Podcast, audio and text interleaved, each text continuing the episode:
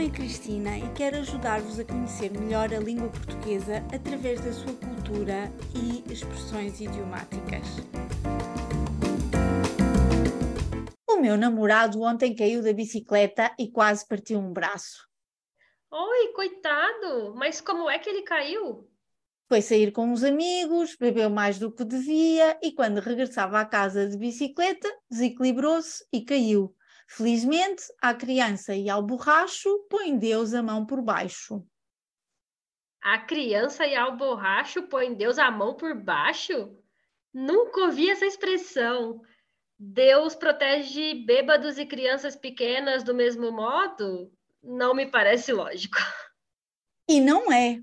Na verdade, neste ditado, a palavra borracho está a descrever um filhote de pombo e, portanto, uma cria recém-nascida que precisa de muitos cuidados.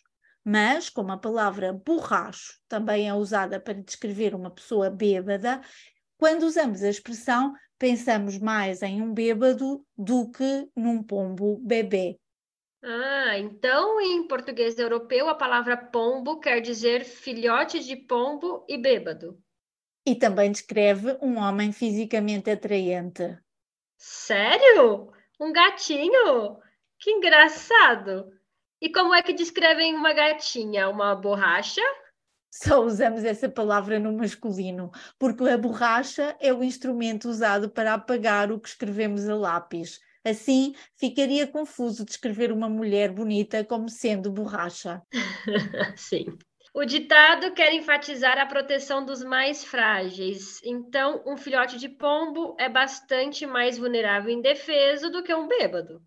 Também é verdade que as pessoas que bebem um pouco demais caminham aos esses e parecem imunes às quedas, talvez porque estejam meio anestesiadas e é por isso que, na consciência coletiva, usar essa acessão da palavra também faz sentido.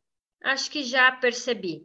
A expressão sugere que, mesmo que alguém não tenha consciência dos perigos que está enfrentando, como um bêbado, uma criança ou uma cria de pombo, todos devemos protegê-los dos perigos.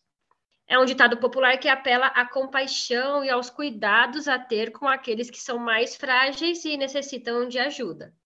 Acho que a tua interpretação é perfeita. Tens a certeza que no Brasil não há nenhuma expressão semelhante?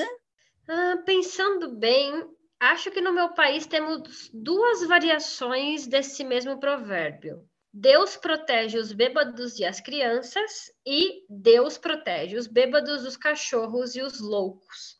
Mas confesso que não as ouço com tanta frequência assim.